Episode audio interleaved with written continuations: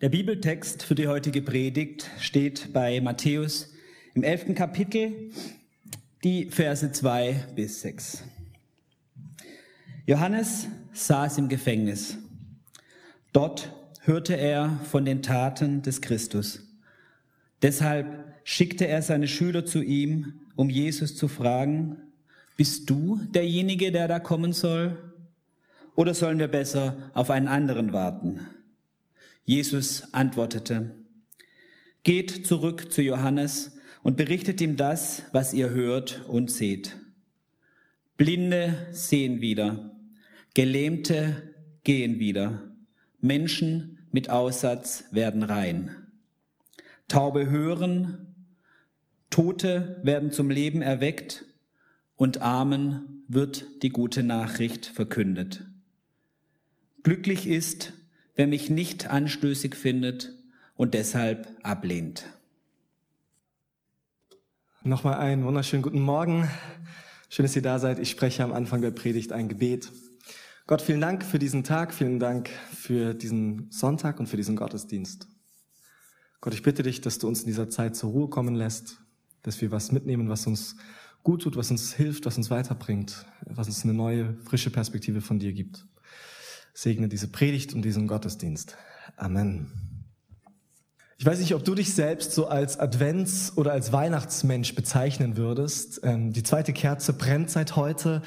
Ähm, es gibt Leute in meinem Umfeld, die ich kenne, die das ab spätestens jetzt so richtig zelebrieren, diese Zeit, ja, wo so ihre Weihnachtspersönlichkeit auf einmal zum Vorschein kommt.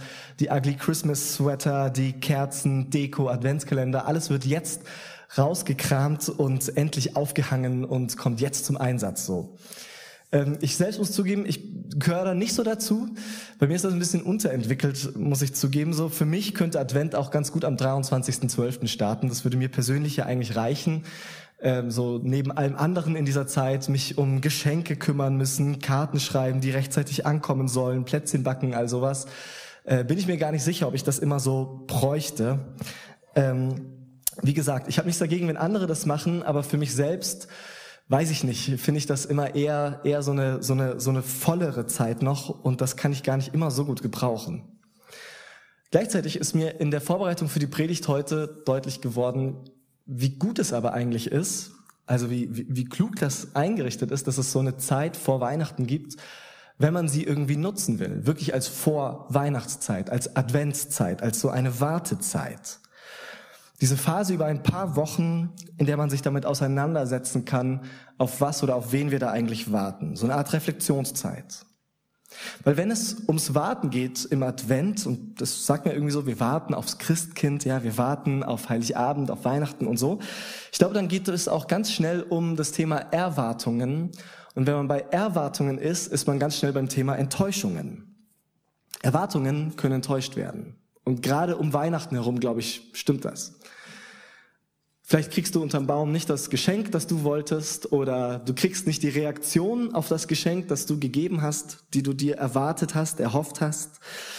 Ähm, oder du hast eine bestimmte Erwartung daran, dass es, was es zu essen geben soll, oder wie harmonisch es zugehen soll bei euch zu Hause an Heiligabend. Und das sind oft ganz schön hohe Erwartungen, die auch ganz schön dick enttäuscht werden können.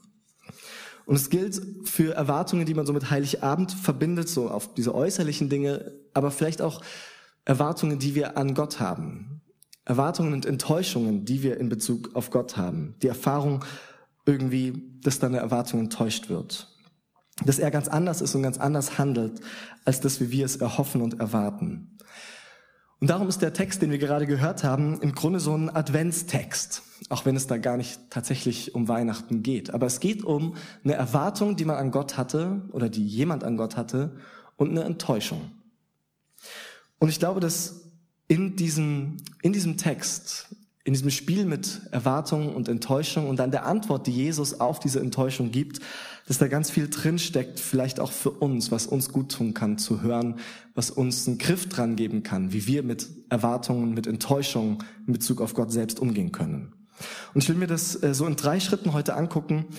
Erstmal ganz allgemein, wenn wir Zweifel, wenn wir Enttäuschung in Bezug auf Gott erleben, auf unser Glaubensleben, wie können wir damit umgehen? Dann, woher kommen zweitens unsere Enttäuschungen? Und drittens, was ist Gottes Antwort? Worum geht es Gott? Wie kommt Gott stattdessen? Wie gehen wir also mit Zweifel und Enttäuschungen um? In diesem Text begegnet uns ganz am Anfang Johannes, Johannes der Täufer. Und Johannes der Täufer war jetzt nicht irgendeine Randfigur oder sowas, sondern ist in den Berichten über Jesus eine ganz wichtige Person. Johannes, könnte man sagen, ist sowas wie so ein Wegbereiter, ein Vorläufer, vielleicht so ein Wahlhelfer XXL für Jesus. Einer, der überzeugt war von dem Programm von Jesus, von dem, wofür Jesus steht, was er so vorhat und der sein Leben dafür eingesetzt hat, dass viele, viele Menschen dafür bereit sind, die Nachricht, die Message von Jesus zu hören, die Botschaft von Jesus anzunehmen. Einer, der sein Leben dem gewidmet hat, damit Jesus Erfolg hat. Einer, der sich für Jesus selbst eingesetzt hat. Warum? Weil er überzeugt war, dass in Jesus was ganz Besonderes passiert. Johannes war davon überzeugt gewesen, dass Gott in Jesus auf eine ganz dramatische, wichtige, lang erwartete Art und Weise eingreift. Dass Gott ganz viele Probleme lösen wird, dass er in diese Welt, in das Leiden eingreift, dieser Welt, in das Chaos, das gerade auch das jüdische Volk damals erlebt hat, dass er das beendet, dass er endlich für Gerechtigkeit sorgt. Und in diesem Jesus war sich Johannes sicher, da fängt das jetzt an. Da wird Gott jetzt alles endlich gut machen. Er war sogar so davon überzeugt gewesen, dass er für seine Überzeugung ins Gefängnis gegangen ist. Johannes landet im Gefängnis, das lesen wir gleich in Vers 2. Und vom Gefängnis aus verfolgt er weiter, was Jesus dann in der Folge so tut, wie er so handelt, was er so macht. Und anscheinend ist das nicht ganz das gewesen, was er erwartet hatte. Jedenfalls rühren sich bei ihm Zweifel und Enttäuschung. Und es scheint seinen Glauben an Jesus total in Frage zu stellen. Vielleicht hat er sich auch gefragt, wie kann es sein, dass ausgerechnet ich jetzt im Gefängnis sitze, dass ich quasi dafür bestraft werde, dass ich dachte, dass Jesus doch der von Gott Gesandte ist, der, der irgendwie jetzt hier alles heil und gut macht. Und diese Zweifel und diese Enttäuschung, die triefen so förmlich raus aus dieser Frage in Vers 3. Die will ich nochmal lesen. Bist du derjenige, der da kommen soll? Oder sollen wir besser auf einen anderen warten? Bist du der da kommen soll oder sollen wir besser auf einen anderen warten? Da ist viel Zweifel drin in dieser Frage. Und das Erste, was mir wichtig ist, in dieser Predigt darum festzuhalten, ist ganz schlicht die Erkenntnis, dass Zweifel und Glaube keine Gegensätze sind, die sich ausschließen, sondern dass zum Glauben auch der Zweifel und vielleicht sogar die Enttäuschung dazugehören kann. Dass es vielleicht sogar zu einem reifen Glauben dazugehört, dass er immer mal wieder auf dem Prüfstand steht, dass man darum ringt, dass das, was mal vielleicht selbstverständlich war, auch immer mal wieder in Frage gestellt wird. Und im Gegenteil, da wo jemand irgendwie schon mit allem fertig ist, auf alles eine Antwort hat und überhaupt keine Fragen mehr hat, wenn er oder sie über Gott sprechen, werde ich in der Regel eher hellhörig, weil ich glaube, es kann eher ein Ausdruck davon sein, dass man sich bestimmten Fragen nicht mehr stellen will. Aber selbst Johannes, ein Glaubensheld der Bibel sozusagen, selbst der kann von tiefen existenziellen Zweifeln erfasst werden. Selbst Johannes der Täufer, der sich so sicher war, dass er sein ganzes Leben der Sache Jesu verschrieben hat, selbst der kennt es, dass sein Glaube ihm auf einmal zwischen den Fingern zu zerrinnen scheint. Dass er enttäuscht ist von Gott und von Jesus. Dass er sich was anderes eigentlich erwartet hatte. Und ich finde es total gut und wichtig, dass die Bibel auch davon spricht, weil es, glaube ich, mit der Erfahrung von vielen Menschen auch heute irgendwie connected. Die Erfahrung von Gott enttäuscht zu sein, sich was anderes vom Glauben und Gott versprochen zu haben. Es gibt ein Zitat von äh, einem Theologen, Thorsten Dietz, hat hier auch vor ein paar Wochen gepredigt und ein Buch geschrieben, Weiterglauben. Ihr findet das auch vorne im Programmheft und das möchte ich vorlesen. Er schreibt, manche Menschen haben einen heilen Glauben mitbekommen. Ein Glauben, der sie leicht und fröhlich umhüllte wie ein Frühlingskleid, dessen Muttersprache Dankbarkeit war, der ihr schönes Leben bereicherte und vertiefte, solange sie behütet waren in einer weit überwiegend liebevollen Umgebung. Und später führte Weg, ihr Weg sie in ganz persönliche Wüste, auf ungewohnte Bahnen, ins Unwegsame und Ausweglose. Und alles, was sie an Glauben je kennengelernt hatten, bot ihnen keine Worte für die Erfahrung von Leere, Enttäuschung und Frustration. Diese Erfahrung, dass das, was man immer dachte, was stimmt und wahr ist, dass das irgendwie nicht mehr trägt. Dass nicht mal mehr die Fragen die richtigen zu sein scheinen, auf die man früher Antworten hatte, weil sich in der jetzigen Lebensphase ganz neue Fragen aufgetan haben, auf die man so schnell keine Antworten irgendwie findet. Und bei Johannes war es eben eine echte krisenhafte Erfahrung, diese Enttäuschung, dieser Zweifel. Und er hat daraufhin in Frage gestellt, ob er auf den richtigen Mann gesetzt hatte oder ob er sich verzockt hatte, auf den falschen Erlöser gesetzt hatte. Was ich spannend finde, ist, dass Jesus davon nicht weiter schockiert zu sein scheint. Ja, Jesus bricht hier nicht in Panik aus, dass einer seiner treuesten Verbündeten ihm hier vielleicht irgendwie wegbricht. Er sagt an keiner Stelle, dass er das richtig blöd findet, dass Johannes sich jetzt gegen ihn wendet oder von ihm abwendet und mit so unbequemen Fragen um die Ecke kommt, sondern im Gegenteil, in den Versen unmittelbar nach unserem Text, direkt danach, lobt Jesus Johannes über alle Maßen, spricht in den höchsten Tönen von ihm und sagt, es ist einer der großartigsten, es ist sogar der großartigste Mensch, der je gelebt hat. Genau der Johannes, der gerade so massive Zweifel und Enttäuschungen in Bezug auf Jesus hat. Jesus scheint das ganz gut auszuhalten, diese Anfragen. Jesus scheint damit kein großes Problem zu haben. Und das finde ich es wichtig festzustellen, dass Jesus die Zweifel und die Enttäuschung hier erstmal gar nicht schlimm findet. Klar, er nimmt sich dem schon an, er antwortet darauf, aber er verurteilt das nicht. Er lässt das stehen. Und er antwortet dann eben darauf. Und ich glaube, es ist wichtig, dass wir das sehen, dass solche Fragen, solche Zweifel vielleicht für uns der Ausgangspunkt werden können für letztendlich einen größeren Glauben, für einen manchmal heileren, helleren, gereifteren Glauben dass sich unser Gottesbild irgendwie wandeln darf dadurch, dass es ganzheitlicher und größer wird. Also der erste Punkt ist Zweifel und Enttäuschungen. Das ist erstmal nicht schlimm, auch wenn es sich vielleicht in dem Moment wie eine echte Krise und schockierend anfühlt. Gott ist davon nicht schockiert. Er hält das aus.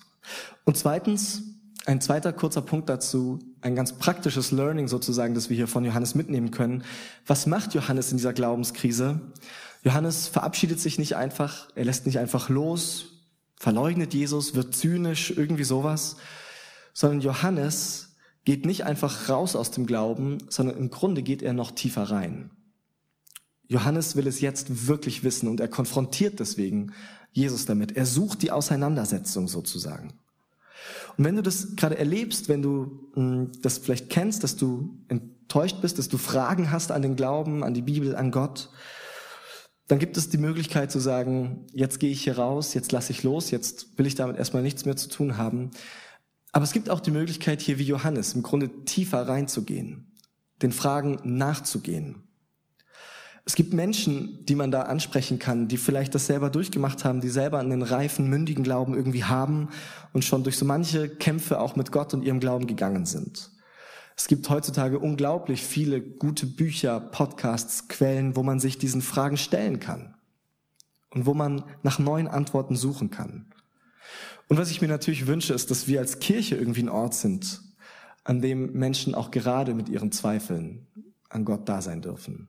Wo es keine schnellen, einfachen Antworten gibt auf die Fragen, sondern wo hier ein Ort ist, wo man damit ringen und sich auseinandersetzen kann.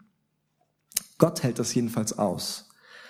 Und Johannes ist hier ein Vorbild nicht nur als der, der sein Leben sozusagen als Glaubensheld für Gott einsetzt, sondern als der, der als Zweifel und Enttäuschung kommen, er dem nachspürt und nachgeht.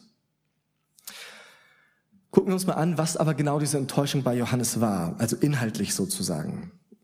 Andersrum gefragt, welche Erwartung hatte Johannes an Jesus eigentlich gehabt? Wir gucken uns das an, weil es da, glaube ich, bestimmte Parallelen dazu gibt was wir vielleicht von Gott erwarten, weshalb wir vielleicht enttäuscht sind, weil er dann stattdessen ganz anders ist und ganz anders handelt, als wir das vielleicht denken. Diese spezifische Erwartung von Johannes, die er gehabt hatte, auch die drückt sich aus in diesem Vers, den wir gerade schon mal angeguckt haben, Vers 3. Bist du der, der da kommen soll? Der Kommende.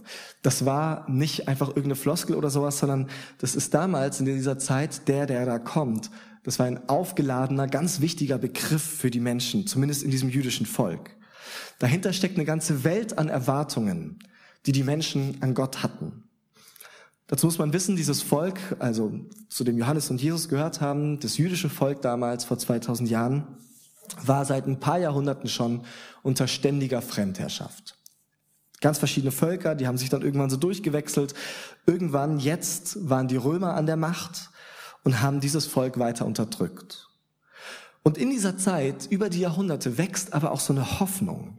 Die Hoffnung, dass Gott einen Befreier schickt, einen Retter, einen, der kommt, der, der da kommt, einen, der kommt, um sie zu befreien von der Fremdherrschaft der Römer, um wieder Gottesdienste im Tempel zu installieren und einzuführen, um sie wieder zu alter militärischer Stärke zurückzuführen.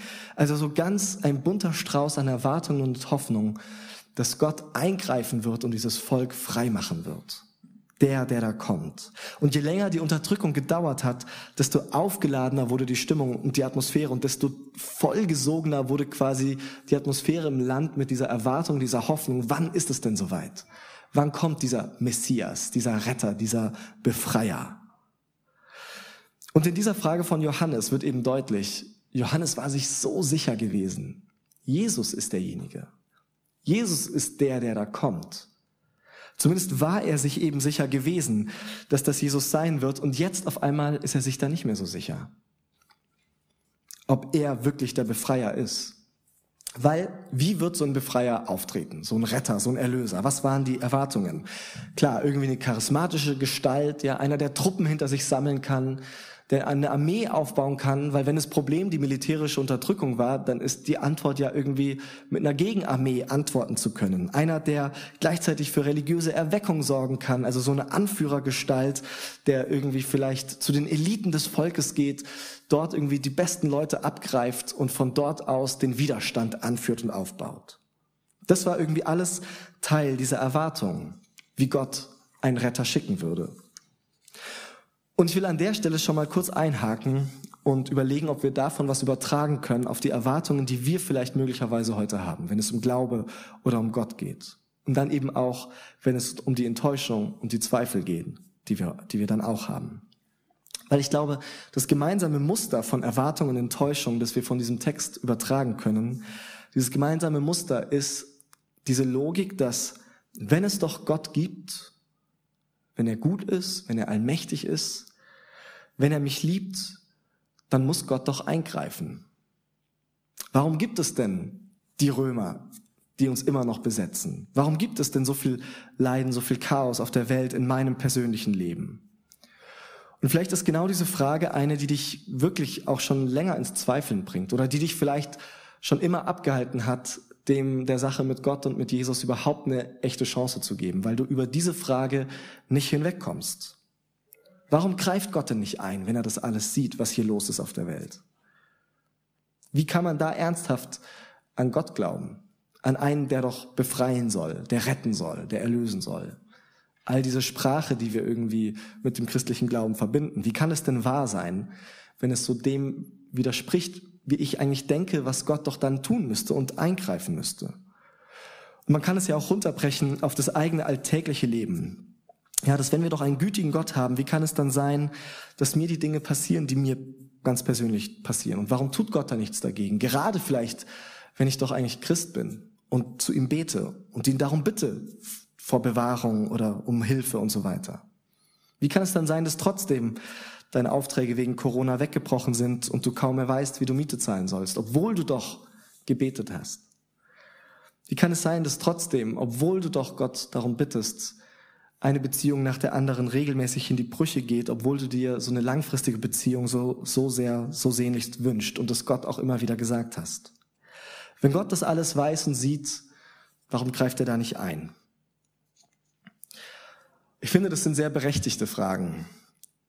Und die Fragen sind, glaube ich, der Anlass oft für Zweifel oder eben Enttäuschung in Bezug auf unser Glauben und auf Gott.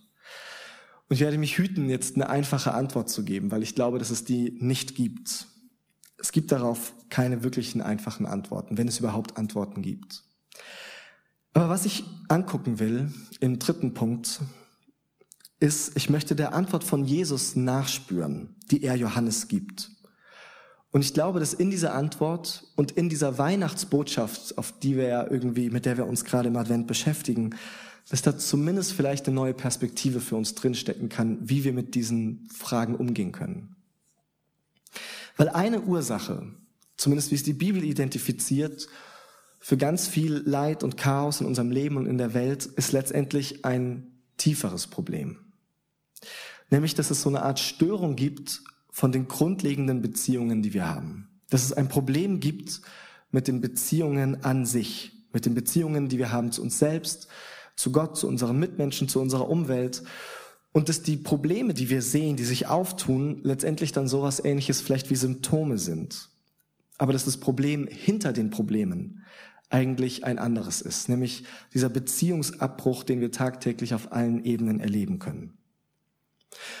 Und man kann das vielleicht ganz gut daran illustrieren, wie wir uns zum Beispiel oft die Beziehung zu Gott vorstellen und warum allein das schon oft so schief ist, wie wir uns eine Gottesbeziehung vorstellen.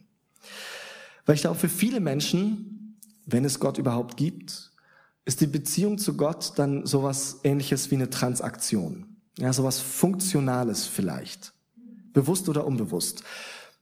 Und der Deal ist, Gott will, dass wir ihn irgendwie anerkennen, dass es ihn gibt, dass wir zu ihm beten, in den Gottesdienst gehen, Geld spenden, uns irgendwie korrekt moralisch verhalten oder so. Und im Gegenzug dafür bekommen wir dann Zugang zu Gottes Gunst und zu seiner Macht. Ja, wenn wir irgendwie richtig und wenn wir genug beten, dann greift Gott ein und hilft uns. Dann löst Gott unsere Probleme. Schließlich ist er ja allmächtig. Das Problem ist aber, wenn das unsere primäre Haltung gegenüber Gott ist, dann spielt Gott vor allem die Rolle von einer Art Funktion. Dann ist Gott so eine Art Mittel zum Zweck. Irgendwie so eine Art kosmisches Schweizer Taschenmesser, das wir durch Gebet aktivieren können und mit dem wir all unsere Probleme lösen können. Das ist aber nicht die Art von Beziehung, die Gott zu uns haben möchte, wie Gott sie sich vorstellt und wünscht. Gott wünscht sich nicht so eine berechnende Beziehung, die danach fragt, was man aus der Beziehung rauskriegt sondern Gott wünscht sich eine Herz-zu-Herz-Beziehung, eine intime, eine nahe Beziehung mit uns, die nicht berechnet ist, die nicht funktional ist, die nicht danach fragt, was kann der andere für mich irgendwie tun, was habe ich da von der Beziehung. Und es wird gerade an Weihnachten eben so deutlich wie sonst kaum irgendwo, weil woran erinnern wir uns an Weihnachten? An Weihnachten denken wir daran, dass Gott nicht mit einer Armee von Engeln Blitze schleudernd aus dem Himmel kommt, um in das Not, um in die Not und das Leid dieser Welt einzugreifen um mal richtig aufzuräumen, sondern Gott kommt als nacktes, bedürftiges Baby, als kleines Bündel angewiesen auf Mama und Papa, dass sie ihn versorgen. In lumpigen Bedingungen völlig ohne Glanz und Gloria. Und daran wird, glaube ich, deutlich, worum es Gott geht und was sein Herzensanliegen ist. Dass Gott vor allem und über allen Dingen daran interessiert ist, Nähe mit uns aufzubauen, uns nah zu sein, Beziehungen wieder herzustellen, heil zu machen, Nähe wieder möglich zu machen und herzustellen. Gerade da, wo es kaputt gegangen ist und vielleicht unmöglich geworden ist. Ich glaube, Gottes großes Ziel oder Gottes Antwort, wenn man es eine Antwort nennen kann, auf das Chaos in dieser Welt ist, dass er mitten hineingeht. Dass er uns nahe kommt mitten in Chaos, mitten im Leid. Er bietet uns nicht an, der große Problemlöser vom Himmel her zu sein, sondern hier auf der Erde mitten in unseren Problemen da zu sein, nah zu sein und sie von innen heraus zu verändern. Gottes Antwort auf Chaos und auf Leid in dieser Welt ist, dass er mitten hineingeht, sich nicht zurückzieht, sondern dass er Teil davon wird. Und dass er uns dort mittendrin, genau in diesen Umständen, uns ein Beziehungsangebot macht. Weil wenn wir bei diesem Stichwort Beziehung angekommen sind, wird auch deutlich, warum Gott eben so in die Welt kommt, wie er in die Welt kommt. Weil bei Beziehungen geht es nicht um Stärke oder um Macht, sondern bei Beziehungen geht es letztendlich um Verletzlichkeit. Beziehungen leben nicht davon, dass man stark und mächtig ist oder so, sondern Beziehungen leben davon, dass man sich gegenseitig verletzlich zeigt, das zulässt.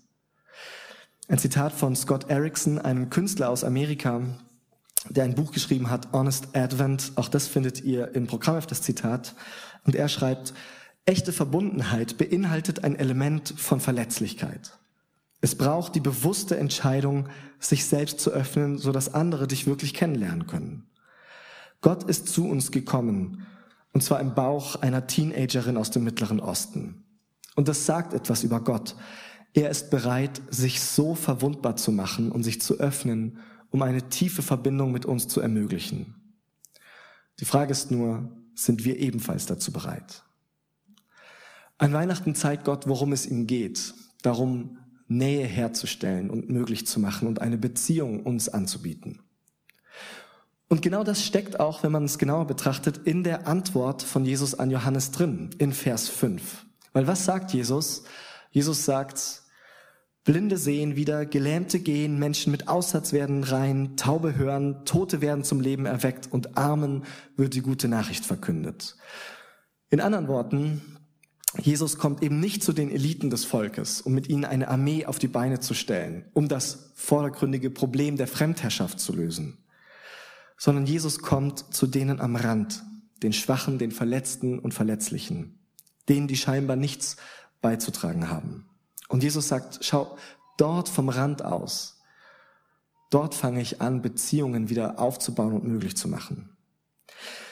Jetzt muss man wissen, was er da in Vers 5 beschreibt, was da passiert, das müssen wir für uns, glaube ich, ein bisschen übersetzen. Weil schau, für, für einen Blinden damals war das Problem nicht einfach nur, dass er nichts sehen konnte.